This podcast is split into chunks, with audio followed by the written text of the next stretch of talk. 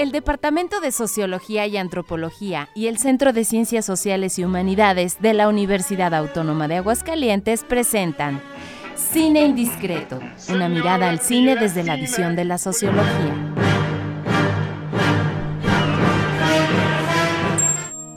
Hola, ¿qué tal? Muy buenas tardes, querido público Cine Indiscreto. Eh, estamos muy contentos de recibirlos este día 4 de julio del 2023. Eh, les seguimos haciendo la invitación para que nos escuchen a través de nuestro podcast en Spotify, ¿verdad? Sí, sí. Y estamos transmitiendo desde las instalaciones del edificio 14 aquí en Ciudad Universitaria. Estamos muy contentos porque, bueno, primero presento a mi compañera Isa. claro, profe. Buenas tardes, ¿cómo estás, Isa? Bien, bien, gracias. ¿Y usted, profe? Bien, aquí extrañando como siempre a, algún Pedro. Está en su gira. Sí, gira artística. Se lleva como 38 giras. Ya, ya superó a Luis Miguel. Sí, sí, que cuatro países. son otras dimensiones. Y estamos muy contentos porque el día de hoy recibimos a nuestra querida amiga compañera Magda Aranda. Magda, eh, déjenme comentarles, es eh, una gorda escribana por vocación, es socióloga de oficio y maestra de profesión. Es doctora en estudios socioculturales y profesora en el Departamento de Sociología y Antropología de la Universidad Autónoma de Aguascalientes. Ha escrito los artículos Lonjas, Meneo, Autoinográfico, Devenir gorda, proceso de identificaciones y afectaciones deseantes, un cuerpo propio y diagnóstico o estigma. Problematizar la enfermedad desde un acercamiento dúo etnográfico. Es especialista además en sociología de la cultura, socioantropología del cuerpo, feminismos, metodología autoetnográfica y los estudios de la gordura. Todo eso, Magda. Todo eso. qué bárbaro. Estoy súper orgulloso de ser tu amigo. Eh. Gracias. Bienvenida. ¿Solo por eso? Pero eso y más. Acuérdate, bueno, ahorita estamos platicando fuera del aire, este, este, este, cómo fue nuestro encuentro y la verdad, este, vale la pena, como dice la canción, vale la pena conocernos y vivir. Sí. Bueno, eso es un ámbito académico, ¿verdad? Se tienen que decir esas cosas. Claro, pues ya sabes cómo es esto. Pero sí, espero que me aprecies por otras muchas cosas. Por muchas cosas, ya tú sabes que sí. Oye, bienvenida. Gracias. Oye, qué bonita película vamos a analizar, ¿verdad? Pues quién sabe si bonita. En el sentido de, pues, que hay mucho de dónde cortar, ¿no? En el asunto de la... Sí, creo que es una buena película. Eso sí lo creo. Okay. Para la reflexión. No, no, no, nada. De que, ¿Cómo estaba nuestra invitada? ¿Cómo estás? Muy bien, muy bien. También súper contenta de estar aquí. Eh, ya tenía mucho tiempo queriendo venir. Por supuesto, compañeros, me encanta compartir con ustedes e intercambiar apreciaciones. Isa es una de las compañeras sociólogas que siempre me explota la cabeza. gracias, maestra. y, pues nada, me gusta conversar contigo, a ti que te gusta tanto el cine, ustedes que son expertos. Dani, por supuesto. Pues vamos a analizar entonces lo que es la película La ballena del 2022, ¿verdad? Exactamente. Y pues con eso comenzamos. La película.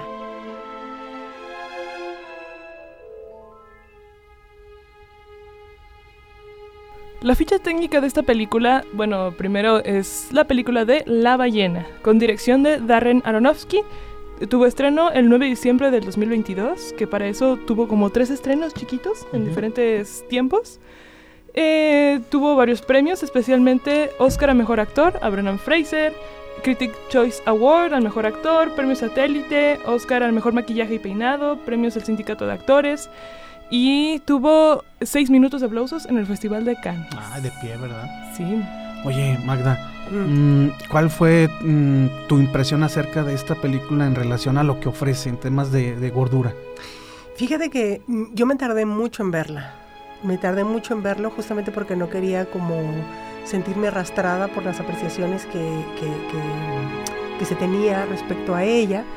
Eh, porque escuchaba como los aplausos y las bienvenidas, los premios, y por el otro, porque escuché a algunas eh, compañeras activistas, feministas, eh, gordas, no hablar positivamente de la película. Entonces como que luego soy así, me gusta como distanciarme de lo ¿Pero que en qué sentido no, no, no la veían positivamente? Sí, escuché algunas, algunos comentarios que tildaban a la película de gordófoba entonces eh, quise como esperarme, ¿no? A que se calmaran los ánimos y tener una apreciación mucho más cercana, pues sí, ¿no? A mi apreciación, que independientemente de los premios, de los aplausos y de las críticas. ¿Y cómo la visibilizas tú? Pues es una película que me gustó, Es una película que yo no le vi que, tenía, que, tuviera en sí un, mensaje gordófobo. Em, puede ser que me gane muchas enemistades con lo que voy a decir, pero pues esto es lo que yo opino.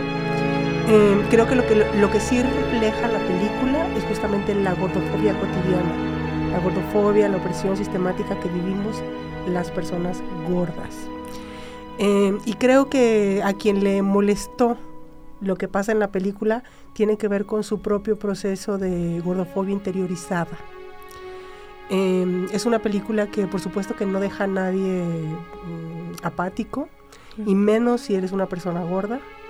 Em, porque, y como gorda lo digo, entiendes lo que está sintiendo el personaje, entiendes eh, su trastorno ah, de la conducta alimentaria. Yo entendía em, e, el que pide perdón todo el tiempo, como persona gorda estoy hablando. Entendía perfectamente las miradas de, de asco, de desaprobación que ocurren en la película esta codependencia que tiene con la amiga, ¿no? O sea, como persona gorda como que entiendo todo lo, que, lo que maneja la película y en ese sentido me pareció muy buena. Creo que mm, todavía falta discutir sobre la, la, opresión sistémica que es la gordofobia y que por eso eh, hay quienes se quedaron solamente como en una primera impresión de rechazo hacia la película o quienes la abrazaron automáticamente, ¿verdad? Y creo que tiene que ver con que pues, es una buena actuación, por supuesto. Oye, ¿tú, tú, la abrazas o la rechazas? Pues ninguna de las dos no cosas. Te quedaste en me parece, me parece una, una, una, una, película, un texto como para poner de ejemplo y para que se entienda eh, cuando yo hablo de opresión sistémica. Claro. ¿Esta película cree usted que pueda funcionar como un cine ensayo? Que es estos eh, dos cineastas argentinos presentaban a ciertas películas como una forma de nosotros, por ejemplo, investigadores sociales, que podemos poner el dedo y decir, hay que ver estas cosas, no abrazar o rechazar de una como lo menciona, sino de poner eh, a prueba estas, estas actitudes diarias, que es esta opresión sistémica, que es la gordofobia. Es decir, pues esto es lo que se está viviendo y hay que reflexionar sobre esto no solamente con esta película, sino que a partir de todos estos materiales audiovisuales, ¿cree que se podría considerar como un cine ensayo? Yo creo que sí, sobre todo porque creo que, mm, o sea, creo que sí logra el cometido, ¿no? Eh, por ejemplo, el hecho de, eh, escuchaba opiniones con respecto a, ay, las personas en el cine se burlaban, les daba asco, daban opiniones así como, mira, por eso hay que ponernos a dieta, ¿no? Ese tipo de comentarios, que creo que efectivamente eso es lo que ocurre socialmente. Y, y, eso es justamente lo que hay que cuestionar y poner sobre la mesa, porque eso es justamente lo que esas, esas, mm, esa interiorización de esas creencias es lo que lleva a que personas como este, como el personaje, eh, pues vivan la vida que, que se refleja en la, en la película. Claro. No, pues excelente. Vámonos con lo que sigue. Con lo que sigue.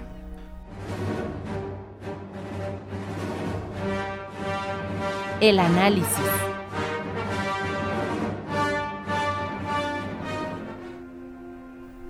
Ok, entonces continuando con el análisis, yo creo que tenemos aquí entonces a, un personaje muy interesante, eh, desde luego un personaje que, que sufre, ¿verdad? Eh, todas estas parte de la, ¿cómo lo mencionaste? El, término de la gordofobia, la, opresión sistemática. Entonces, pues bueno, tenemos que entender a Charlie, que es el personaje principal en relación o esta relación que tiene con la sociedad exteriorizada. Por ejemplo, en el caso del, del chico este que que le lleva la pizza, ¿verdad? El repartidor de Tomás. Ah, Dan, Dan. Dan. El, el, chico también que viene de la iglesia, de la nueva vida. La relación con la hermana del, del que fuera su pareja, ¿verdad? Claro, Liz, sí. Entonces, ¿por dónde podemos empezar? Y también su hija, ¿verdad? Su hija, desde luego, que es la, diga, la parte, digamos, medular. Sí, yo, yo creo que, que en todas esas relaciones media eh, esta cuestión de discriminación y prejuicio con respecto a las personas gordas. Sí me gustaría decir que eso es solamente un ejemplo de, una de la vida cotidiana de algunas personas gordas. Oye, Magda, ¿tú te sientes identificada plenamente con esta historia tú, en estos rubros? me siento identificada en el sentido de que eh, comprendí, sé lo que sentía eh, el personaje y también ahorita quiero decir algo con respecto a eso, siendo una mujer gorda, haber crecido como, como persona gorda, eh, me hizo entender desde, desde un nivel muy, muy profundo como las emociones, el sentimiento, em, la exclusión, la discriminación. Entiendo perfectamente eso. Creo que la diferencia es que soy una gorda que ha trabajado mucho en, que, en entender que esos son elementos socioculturales y que lo que hay que cuestionar es eso, no, el, no la emoción misma. Oye, ¿cómo, ¿cómo luchas tú el día a día para de alguna forma contrarrestar este, estos patrones socioculturales que desde luego pues éticamente están nabo, ¿verdad? pues ¿Cómo luchas? Em, ay, pues no sé si es luchar, porque luego no me gusta ya como esa discusión como un combate, Ajá, sí. Em, y bueno, ¿cómo lo enfrentas? Y ha, y ha, sido un proceso, ¿cómo lidio con ella, no? Es un proceso como largo, como largo en el sentido de que fueron pasando cosas, ¿no? Por supuesto que no ocurre de un día a otro, pero, por ejemplo, cuando veía a estas compañeras gordofeministas hablar muy mal sobre la película, incluso invitando a que, no, la, fueran a ver, yo pensaba, yo creo que tiene que ver con que ella no ha trabajado que, mm, el hecho de que la vean con asco, el hecho de que nos vean a los gordos eh, como personas que no tenemos voluntad, que tenemos trastornos eh, alimenticios o que tenemos eh, problemas emocionales. Porque si nos damos cuenta, pues todos en la película tienen cuestiones ahí emocionales que resolver. Entonces creo que no es un proceso cortito, sino que es un proceso eh, largo. Pero lo que, lo que a mí me ha salvado es la sociología. Poder entender que, que hay una serie de condicionamientos históricos, primeramente. Hay una serie de condicionamientos de tipo estructural propios del capitalismo, propio de la heterosexualidad, ¿no? Del patriarcado. ¿Y de los medios? Del, ¿Qué tienen que ver? Los medios es el reflejo de, de toda esta estructura, ¿no? Socio, sociocultural, económica entiendo los patrones eh, y cómo se ha instrumentalizado eh, el cuerpo gordo para decir lo que no debe ser, ¿no? Y cómo funciona para la economía, para el mercado. Eh, entonces, entender como todo ese andamiaje para que funcione el estigma, para que funcione la discriminación, es lo que me ha ayudado como a decir, pues o sea, yo no soy la que está mal, ¿no? las personas gordas no somos y eso las que Y eso tú lo enfrentas, lo visibilizas en, tus, en tu profesión, en tus estudios, en todo lo que has hecho.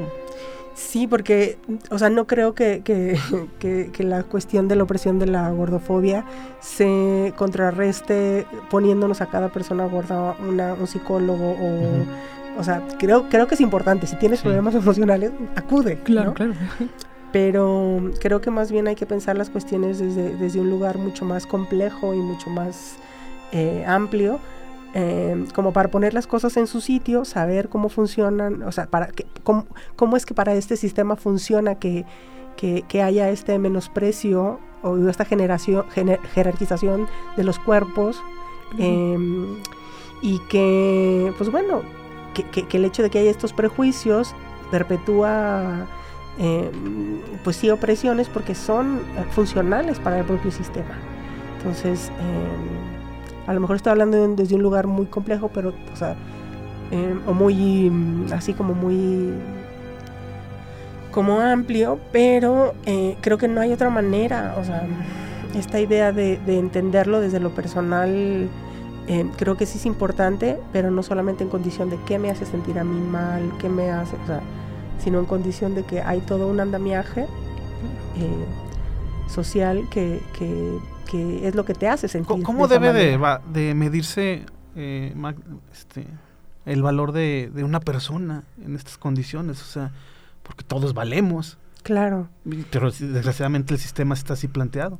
Sí, mira, es una cuestión así como muy similar de lo que pasa con los feminismos, de, de, esas personas que todavía se enojan porque se hacen estadísticas diferenciadas por sexo o que dicen, no, pero no todos los hombres.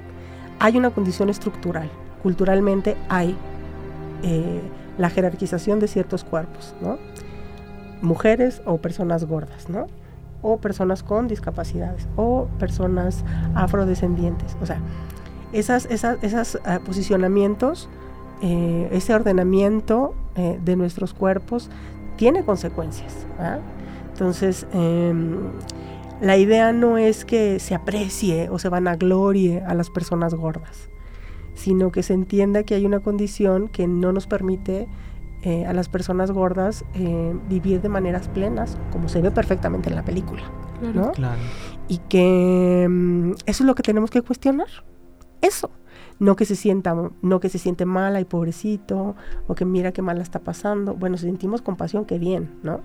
Pero hay algo mucho más complejo que, que, lo que detona en esas cuestiones que parecen muy subjetivas y muy personales, pero que si no estuviera todo ese andamiaje social, eso no ocurriría. Entonces, para cambiar la, la, vida de las personas gordas eh, y esa discriminación cotidiana que, que viven, que vivimos, pues hay que pensar mucho más allá de es que no tiene voluntad, es que no se quiere, ¿no? La crítica social. Sí, la crítica social. Y como esta película también habla del personaje multidimensional, ¿no? No nada más en, la cuestión tal cual de la comida, sino de la religión, del amor. Toda la cuestión de la religión dentro de la película se me hizo muy denso. Sí, de la sexualidad. De la sexualidad. De, la paternidad, ¿no? Claro, claro, como eh, especialmente con el personaje de Ellie, cómo, cómo se fue comportando mediante... No supimos la historia completa de Charlie, por qué estaba en ese momento. Eh, eh, ni de su pareja, que es Alan, su novio. Eh, pero nos fueron soltando varios pedacitos que vas uniendo Está y bien esta, ajá, y esta interseccionalidad de, poder de opresiones para encontrar a Charlie y cómo se va relacionando con el ensayo que hizo. Pero sí se plantea la parte de la, de la religión donde es en este caso fue un opresor. Sí, ¿verdad? Sí, yo creo que todos esos elementos que menciona Isa tienen que ver ahí, como, como, como en Charlie eh, se hacen manifiestas las opresiones por las creencias religiosas, ¿no? Todo lo que demanda ese deber ser religioso, todo lo que demanda el deber ser eh, paterno, ¿no? O, sea, ¿cómo, o sea, fíjense cómo la hija le lo castiga por no haber sido el padre que socialmente se espera. Y luego cómo la sociedad les castiga por ser homosexuales. La religión. La religión, ¿no? por su sexualidad, por tener ese trastorno de la conducta alimentaria, ¿no? Eh, entonces, son como muchos elementos ahí, ¿verdad?, que confluyen en una experiencia pues súper rica emocionalmente, como lo se manifiesta en la película, y que no es solamente por una cuestión de, o sea, creo que es muy, muy, muy, muy básico y muy mm, poco profundo decir, que ya no coma, ¿verdad? ¿Por qué coma? mira, como no sabe cómo está, ¿por qué sigue comiendo, no? Como gorda puedo entender la ansiedad que, que, se puede tener cuando eh, encuentras en la comida, y no lo digo porque yo lo haya vivido, pero lo entiendo como mujer gorda, que en la comida, se, cuando quienes tienen alguna satisfacción, ¿no? Em, y Oye, me gusta esta parte de Charlie donde al principio en, la, historia se plantea este el no sentirse, mm, el avergonzarse de su condición física, pero al final de la película sucede todo lo contrario. Él dice, bueno, finalmente si, si tengo que visibilizar mi condición, pues lo voy a hacer y es cuando apertura la cámara, ¿verdad? se muestra cómo es ante sus, sus alumnos. Sí, porque claro, o sea, el, cuando digo que esta, de esta institución, esta instrumentalización de la gordofobia, o sea, la vergüenza es como el, elemento que permite todo lo demás, ¿no? O sea, actuar como actúa, como actúa. Em, entonces, esta idea de, de, sentir vergüenza por, por, ser quien es, pero no solamente porque es gordo, ¿ah? es por todo lo demás. O, sea, lleva como una, como hablando de, esta, de esta, estas opresiones ahí que están de manera conjunta, o sea, siente vergüenza por haber dejado y culpa por haber dejado a la hija, vergüenza por, haber sido eh, primero casarse y luego salir eh, homosexual, ¿no? O salir a la homosexualidad. Oye, compita, perdóname, esa etapa tú ya la superaste. Eh, ¿cómo? De, de, sentir vergüenza por tu, por tu condición física. O sea. Pues es que no es una cuestión que se supere, no quiere decir que no sienta vergüenza, quiero decir que cada vez que la siento, digo, ese es, es, parte del, elemento regulador, ¿no? Para que me calle, para que no mm, hable.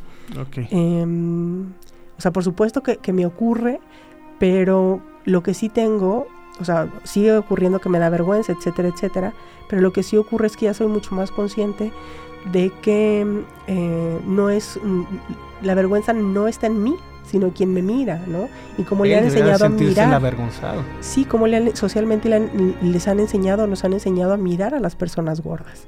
Entonces, em, eso, o sea, por supuesto que me doy cuenta cuando alguien me mira con asco, cuando o que se burla de, eh, o que se burla de mí. Espaldas, Sí, sí, lo que me, me ayuda como a hacerle frente y como dejarlo de lado más rápido, es, este conocimiento mm, gracias a la sociología y a los estudios. Orgullosa de ser socióloga. Por supuesto.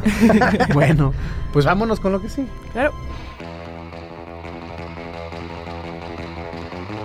La escena.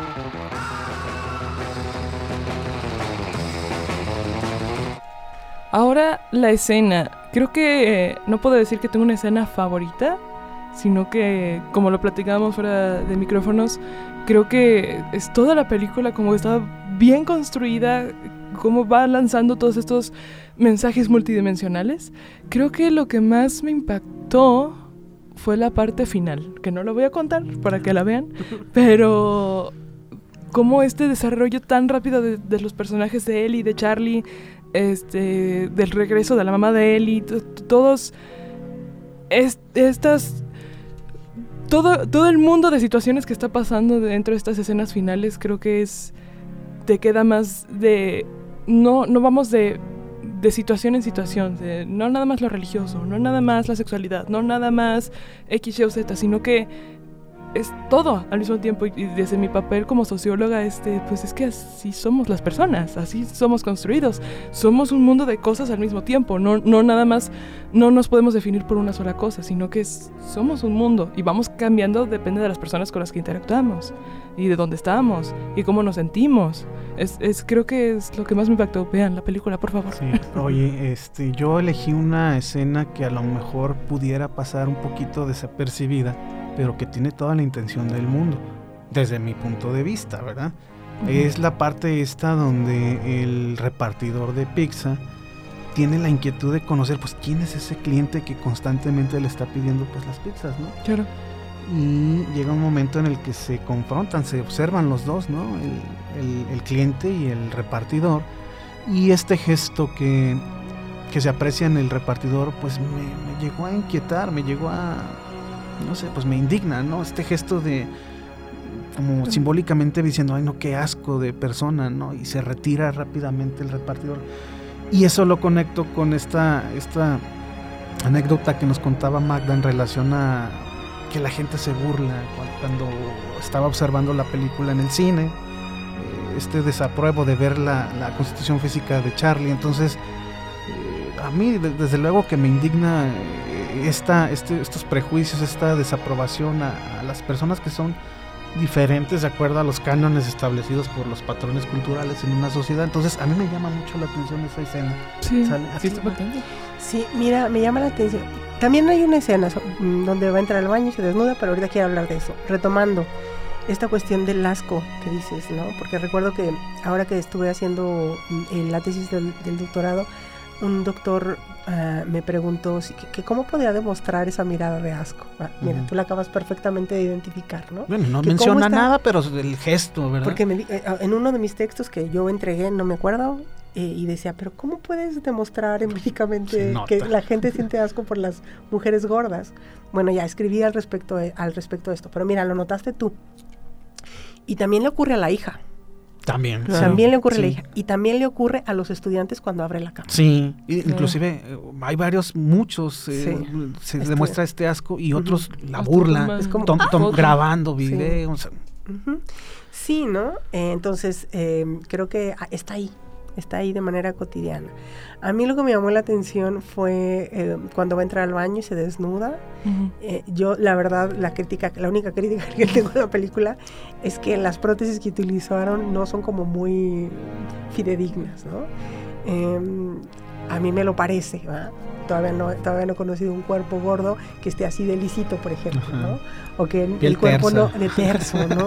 y que, que, no tenga como abulladura su piel o estrías, ¿no? O yo decía, como que no están haciendo una representación fidedigna, fidedigna de un cuerpo de un cuerpo gordo. ¿Y por qué crees que no lo hicieron así? Pues mira, no sé. a lo mejor tiene que ver también con, no sé, con... No quisieron tocar ese... Pues no ser tan específicos o realistas en ese sentido. No sé, pero sí, eso, eso es lo primero que, que, pensé cuando vi, vi esa Ay, no, ese... Dije, así, dije, así no son los cuerpos gordos. Y quiero decir algo así como muy rápidamente, que luego, luego a mí me dicen, ¿por qué siempre en tus presentaciones tienes imágenes de, personas gordas, desnudas? Y yo, porque quiero que nos acostumbremos a ver cuerpos de personas gordas desnudas. De alguna forma domesticar. No, no, no. O sea, más bien acercarnos, sí, como, como que sea cotidiano también ver otro tipo de cuerpos. Excelente. Pues vámonos con lo que sigue ya al final.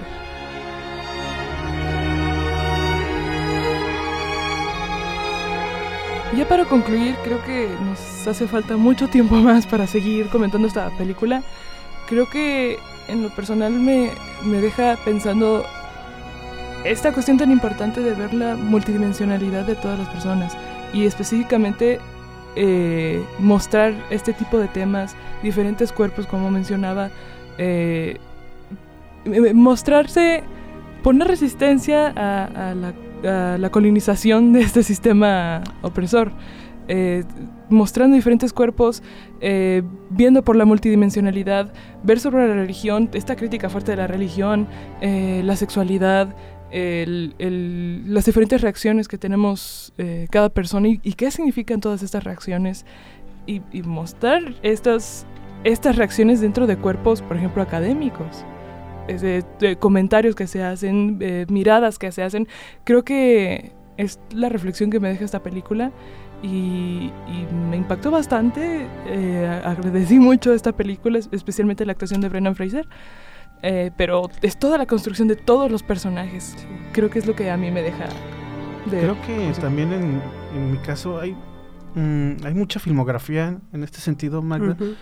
Creo que estamos eh, en una posición en la cual debemos ya concientizar que nosotros también, eh, como integrantes de una sociedad, debemos sentirnos culpables de, de, este, de ser tan tan prejuiciosos en ese sentido, ¿no? Y, de ser tan malévolos en el sentido de, hacer sentir mal a, personas que son diferentes a nosotros o que de alguna forma no representan estos cánones que ya los había yo comentado, porque cuántas veces no ha ocurrido que que hay un niño que está jugando fútbol o que está que, es gordo, ¿verdad? Y entonces resulta ser que él no es apto para practicar el deporte por su constitución física y, es motivo de burlas. Y cuántas veces en los medios también, en, el mismo cine, en el mismo cine, me acuerdo ahorita rápido de una película, la de, ay, de este niño que, que lo, lo castigan eh, comiéndose un pastel entero. Es la, ah, Bruce, eh, Bruce, Bruce y como los demás en tono de burla o como sea le gritan Bruce, Bruce para que se acabe el pastel. Entonces, esos, esos este, mecanismos de visibilizar a que las personas gordas este, son las únicas que se pueden comer un pastel, pues no, ¿verdad? O sea, creo que no va en ese sentido. Entonces, yo creo que es para reflexionarlo, ¿no? Constantemente y utilizar estas, esta filmografía para también en el aula, y, en espacios claro, en la pedagogía y también ver este tema tan complejo de la representación. Una verdadera representación, no nada más poner un personaje por nomás, sino qué significa ese personaje. Sí, pues todas las implicaciones socioculturales, ¿verdad? De, la experiencia concreta de ese personaje. Pues yo creo que es importante, como reflexión última, es que si no la han visto o ya la vieron, se fijen muy bien en las reacciones que, les provoca. Y yo les invitaría como a cuestionarse esas, esas, esas sensaciones, ¿no? Si te da, si te da tristeza, eh, o sea, preguntarte por qué, ¿no?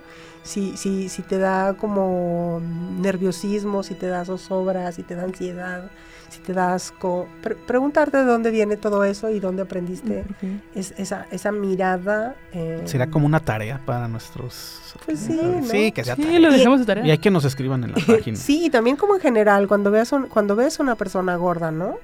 Eh, porque por supuesto que me pasa, ¿no?